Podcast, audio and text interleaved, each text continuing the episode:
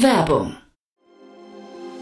Sei dabei beim HTGF Family Day am 11. und 12. Juni in der Station Berlin. Für zwei Tage voller Inspiration und Business. Tauche ein in ein einzigartiges Netzwerkerlebnis mit bis zu 1500 Teilnehmenden. Erkunde das innovative Seed- und Later-Stage-Portfolio des Hightech Gründerfonds. Lass dich vom vielseitigen Programm inspirieren und knüpfe wertvolle Kontakte. Sichere dir jetzt dein Ticket. Mehr Informationen findest du unter www.family-day-htgf f.de.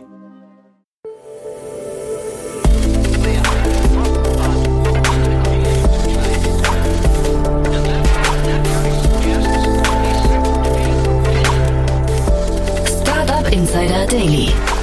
Interview.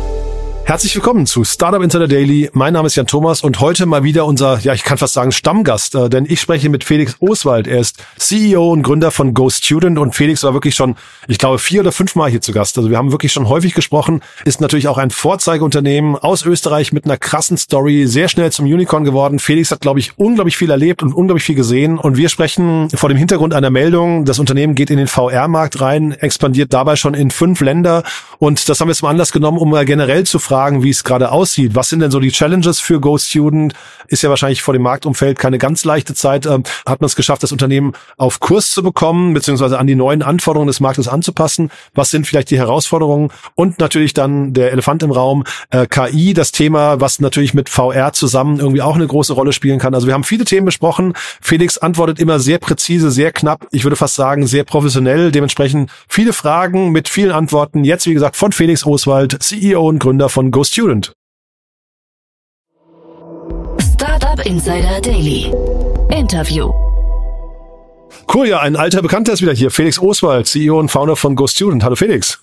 Hallo, Servus. Ja, cool, dass wir wieder sprechen. Du, ich habe öfters an euch gedacht. Das ist ja, sagen wir, das Marktumfeld gerade ist ja ein bisschen turbulenter, ne? Und ihr seid ja, ihr wart ja, oder ihr seid wahrscheinlich immer noch so der Vorzeigestar aus Österreich.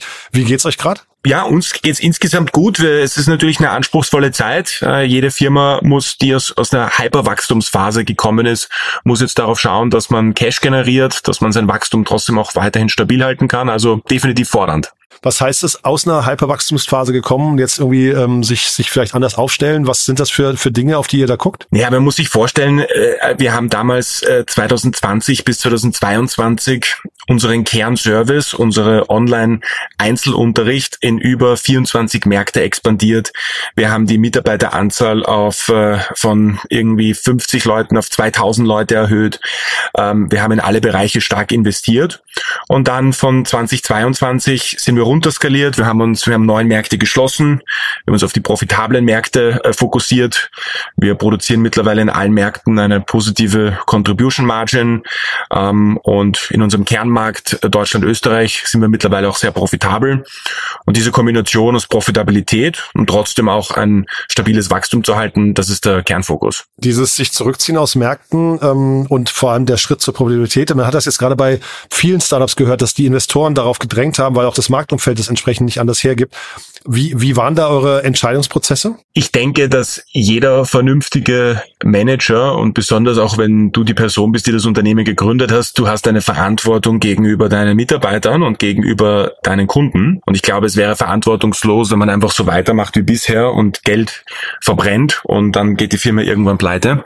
Also ich glaube, unabhängig von Investoren hat man eine Verantwortung vielen Menschen gegenüber, ähm, um hier einen nachhaltigen, stabilen Service aufzubauen. Mhm, weil Geld verbrennen, also jetzt in eurem Fall, also in eurem Fall, das klingt jetzt immer so negativ, ne? aber das war natürlich Teil der Wachstumsstrategie erstmal, ne? Ja, man muss sich vorstellen, wenn ich positive Unit Economics habe, ja, und ich dann zusätzliches Geld bekomme, um einen Markt zu expandieren ähm, und dieses Wachstum auch appreciated wird, dann macht das Sinn, wenn ich positive Unit Economics habe.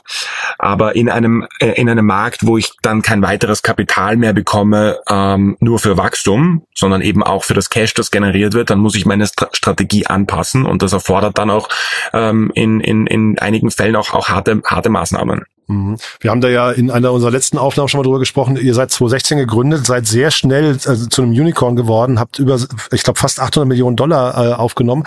Gibt es denn jetzt rückblickend Punkte, wo du sagst, da waren wir zu schnell oder da gab es auch äh, Fehlannahmen oder da haben wir uns jetzt vielleicht im Nachgang auch geärgert, dass Investoren anders äh, drauf waren, als sie zwei Jahre zuvor noch drauf waren? Ja, ich glaube, ich kann da der, der Vergangenheit kann man immer äh, nachweinen und heulen, aber äh, das bringt nichts. Ich glaube, das Wichtigste ist, was habe ich aus der aus der Vergangenheit gelernt und ähm, kann ich diese Learnings auch dazu einsetzen, dann äh, bessere Entscheidungen in der Zukunft zu treffen. Und ähm, da stehen wir heute. Und ähm, der Markt, der Bildungsmarkt ist ein stark wachsender Markt. Wir sind auch im Kerngeschäft Markt, äh, Kerngeschäft Dach äh, weiterhin äh, sehr gut am Wachsen. Also ich schaue da in eine sehr, sehr positive Zukunft äh, mit den Learnings, die wir gemacht haben. Ja. Aber lass uns da kurz nochmal bleiben, diese Vergangenheits, also die Learnings aus der Vergangenheit und dann, wie du gerade sagst, die Entscheidung, die man in der Zukunft daraus, äh, daraus ableiten, treffen kann.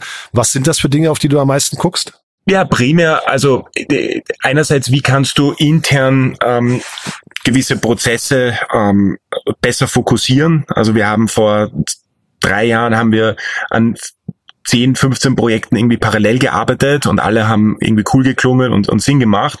Und heute fokussieren wir uns auf die zwei, drei wesentlichen äh, Themen, die es uns erlauben, unser Neukundenwachstum zu beschleunigen, unseren Service, äh, den Nachhilfeunterricht äh, zu verbessern und unseren USB auszubauen. Also eine wirklich ganz klare, harte Priorisierung von den Kernthemen, äh, die für das Unternehmen wichtig sind. Das, das ist eines dieser Beispiele, die, die wir da umgesetzt haben. Hat sich denn abgesehen von den äh, Ländern, in denen ihr aktiv seid, von der Zielgruppe noch was geändert? Von der Zielgruppe nicht unbedingt, aber das, was wir gemacht haben, wir haben ja als reiner Online-Bildungsanbieter gestartet.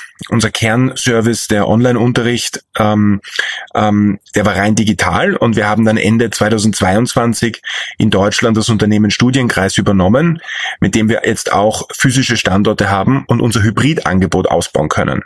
Weil wir gesehen haben, Kinder, die ein Hybridangebot verwenden, also eine Kombination aus Online und Offline, haben bessere Retention-Raten und bleiben auch länger dabei als Kinder, die das nicht machen. Und gleichzeitig äh, verringert das natürlich auch deine Akquisitionskosten, weil du eine physische Präsenz hast, über die du lokale Weiterempfehlungen besser managen kannst als, als rein online können wir vielleicht gleich noch drüber sprechen. Wir hatten ja damals im Zuge der Studienkreisakquisition auch gesprochen, aber lasst uns mal vielleicht erstmal über eure neue Produktlinie sprechen, weil ich finde das ja super interessant. AI ist jetzt gerade in aller Munde, nicht nur weil OpenAI jetzt gerade diese Turbulenzen hatte, sondern generell irgendwie seit einem Jahr das Thema der Stunde.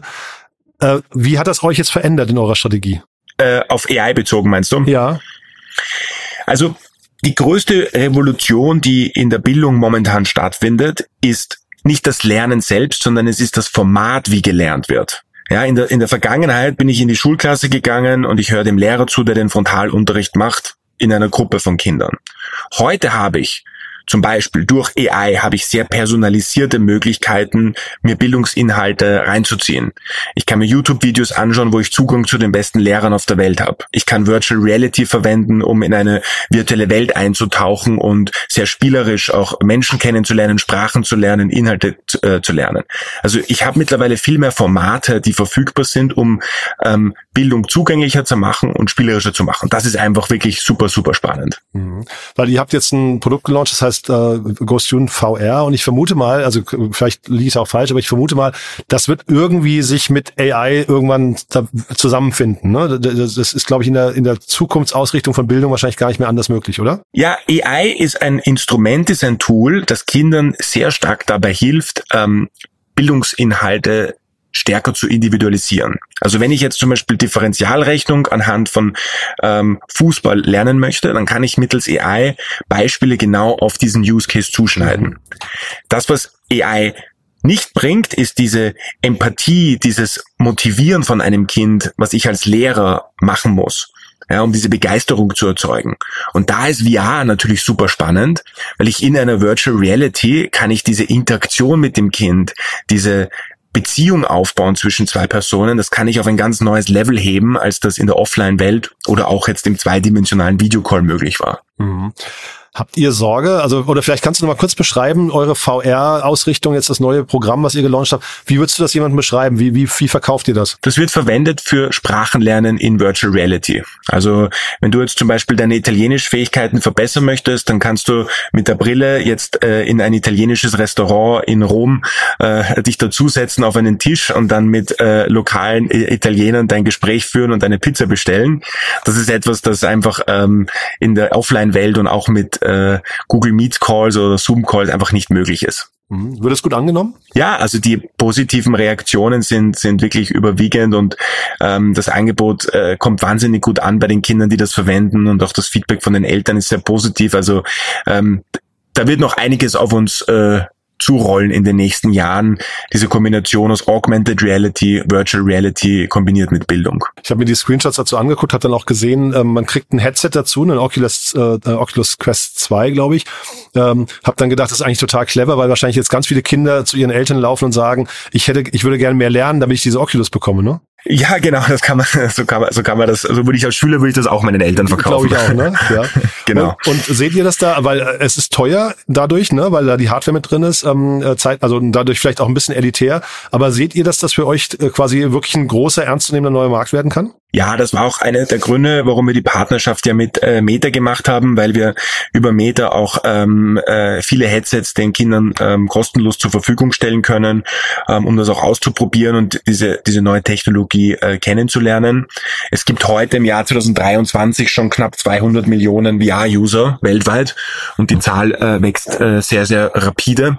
Also ist ein Markt, der definitiv nicht mehr wegzudenken ist und, und nur noch größer wird in der Zukunft. Wie guckt denn so ein Meta auf euch? Also das ist ja auch ganz spannend, weil die sehen natürlich den globalen Markt, sehen wahrscheinlich sehr viele Player weltweit, die irgendwie versuchen, VR, AI und sowas zusammenzubringen.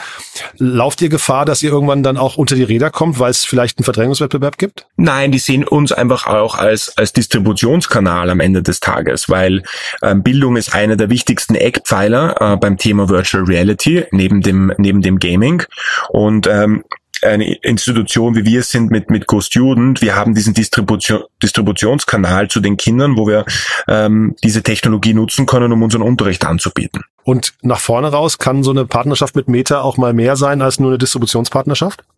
Wir arbeiten eng zusammen, um unsere äh, Learnings natürlich auszutauschen und den Service besser zu machen, das Produkt besser zu machen und das ist das ist der Kernfokus dieser Partnerschaft. Also nicht irgendwie Übernahmegespräche, Beteiligung und sowas, weil das könnte ja das könnte ja zu Meta hervorragend passen, was ihr macht, ne? Ja, aber das ist nicht das ist überhaupt kein Thema. Also wir haben eine Partnerschaft, wo wir die Geräte verteilen können, äh, Learnings machen und wir können unseren Service einfach entsprechend aufwerten. Das ist das das ist der Kernfokus dahinter. Jetzt seid ihr mit dem Thema expandiert in fünf weitere Märkte, also Regionen, Länder. Ähm, wann wart ihr oder wann habt ihr gemerkt, ihr seid an dem Punkt, dass ihr expandieren könnt, also quasi Product Market Fit? Ja, wir haben äh, eigentlich schon, äh, als wir die ersten 100 Schüler bei uns im deutschsprachigen Raum äh, ongeboardet haben, haben wir gemerkt, das Feedback äh, resoniert sehr stark.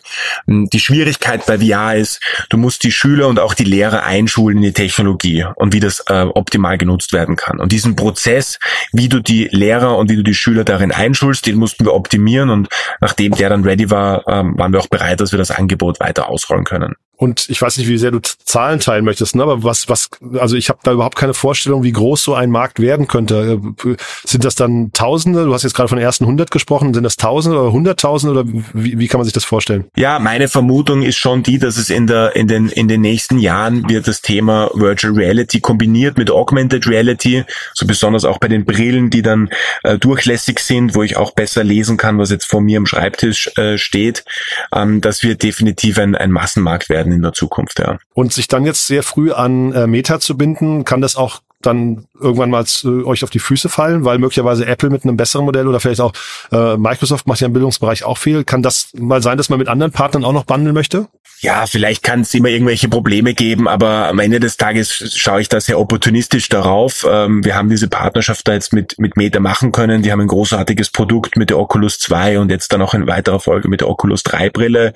Und äh, es gibt uns auch eine spannende Möglichkeit, einfach zum jetzigen Zeitpunkt äh, Learnings zu sammeln, Feedback einzuholen von den äh, Familien, von den Lehrern und ähm, ein Produkt für die, für die Zukunft aufzubauen. Und Produkt für die Zukunft, wo sind denn die Limitierungen von dem Produkt? Also das ist jetzt Sprachunterricht, ja? Ähm, ja. Kann man das noch weiter ausbauen in andere Bereiche oder macht das schon mal keinen Sinn, weil man eigentlich dieses was ich Community-mäßig auch haben möchte. Also das Community-Element, das ist auch spannend in VR, weil ich dort viel besser mit anderen Personen interagieren kann als in einem Zoom-Call. Mhm. Ähm, ich glaube auch, dass zum Beispiel in dem ganzen Thema Remote-Arbeit in Firmen äh, das Thema VR ein ganz, ganz großes noch werden wird. Wenn es um Fächer geht, dann ist Mathematik natürlich die, die nächste Entwicklungsstufe. Dafür braucht es aber dieses Augmented Element, weil Schreiben in einer äh, äh vollen VR-Welt, auf einer Tafel schreiben zum Beispiel, ist ähm, fühlt sich sehr komisch an. Mhm. Und äh, wenn ich die Möglichkeit habe, aber auch zu sehen, was unmittelbar vor mir ist, was eben diese durchlässigen Gläser jetzt auch bei Oculus 3 möglich machen,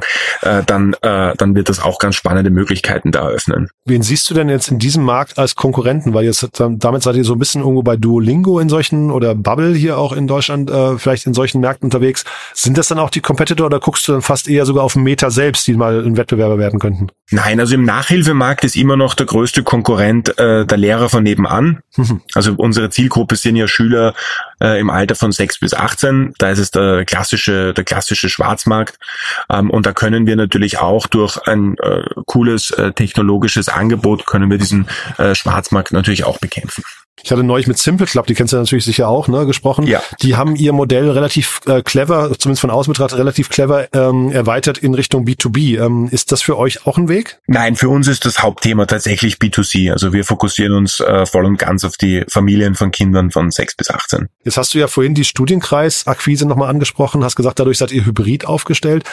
Wie passt das jetzt zusammen? Weil das hier ist jetzt ein reines Online-Thema, was wir gerade besprechen, ne? Jein, weil das führt mich wieder zurück zum Thema, ich muss die Kinder und die Lehrer einschulen und über die Standorte können wir die Kinder zu uns einladen, dort können sie das ausprobieren, dort können sie eingeschult werden, die Lehrer werden eingeschult und können dann das Equipment nach Hause nehmen. Aber dieser physische Berührungspunkt, ähm, der erzeugt ein viel höheres Engagement im Nachhinein, als wenn ich den Familien diese Brillen einfach zuschicke und sie das alleine äh, und sie alleine onboarden lasse. Hat denn so ein Produkt dann hinterher auch äh, sag mal, ähnliche Wachstumschancen? Weil ihr, ihr kommt ja jetzt aus der Hyperscale-Ecke. Äh, ähm, habt ihr das generell im Unternehmen jetzt ein bisschen äh, runtergefahren, weil ihr einfach sagt, wir haben verstanden, Wachstum ist nicht mehr alles? Oder hat so ein, so ein Produkt dann doch wieder das Potenzial, vielleicht profitabel zu wachsen? Absolut. Also so ein Produkt hat definitiv das Potenzial, sehr, sehr profitabel zu wachsen in der Zukunft. Ja, okay. Äh, weil ich versuche mir das, also vielleicht mal kurz für die Hörerinnen und Hörer, wenn wir hier mal die, die Preise uns anschauen, so ein Dreimonatspaket, 199 Euro. Ähm, äh, da, ich weiß nicht, was stecken da an Kosten dahinter? Ja, die Hauptkosten, die anfallen, sind die äh, Kosten für den Lehrer.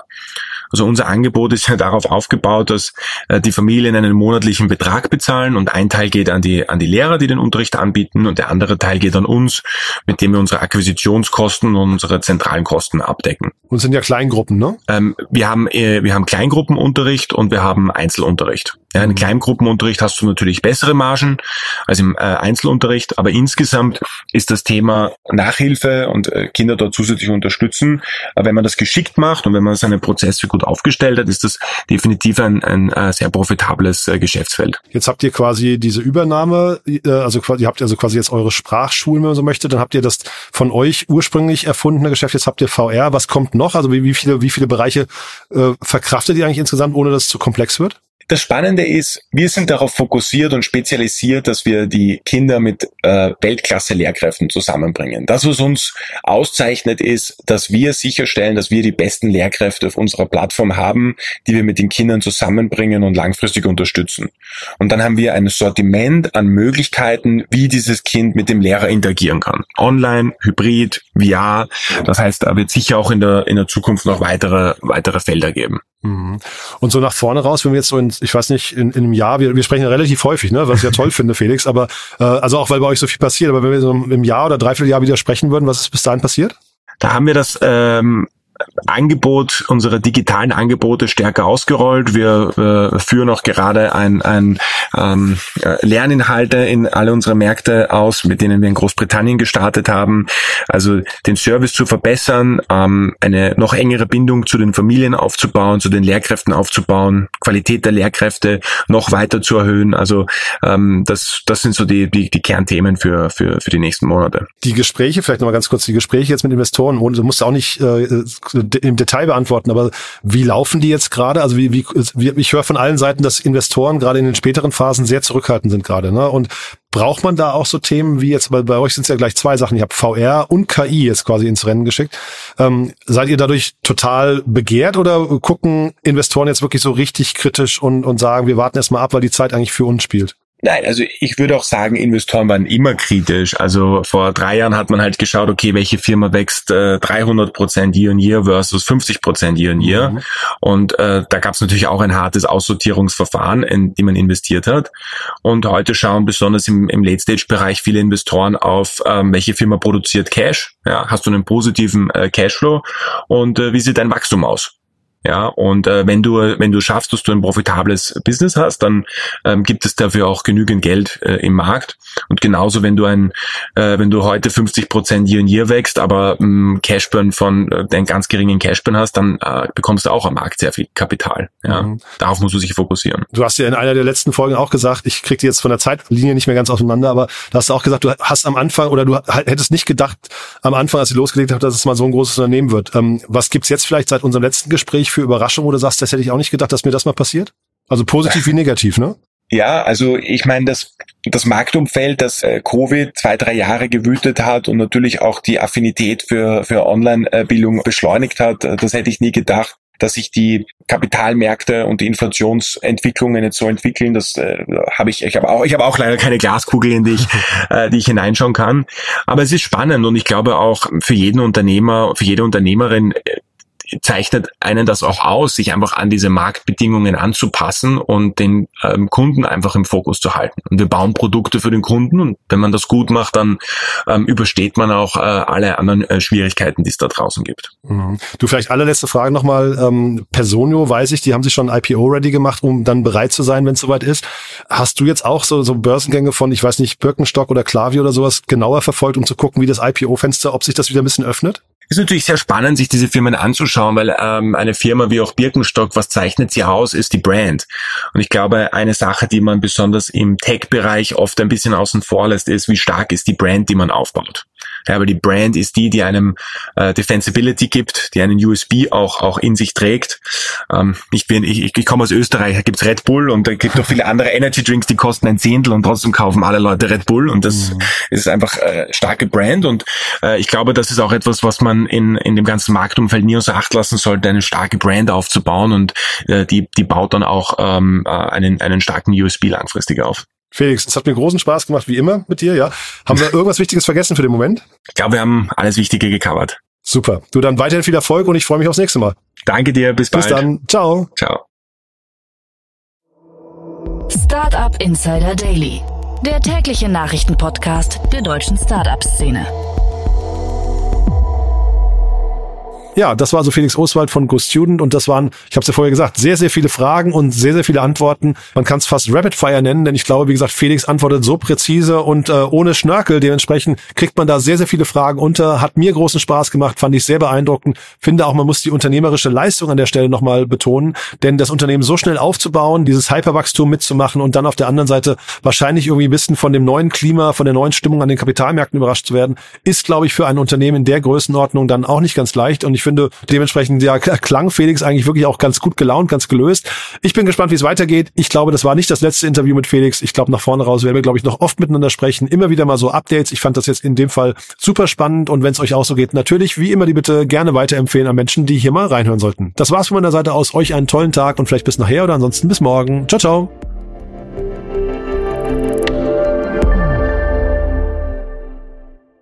Diese Sendung wurde präsentiert von Fincredible. Onboarding made easy mit Open Banking. Mehr Infos unter www.fincredible.io.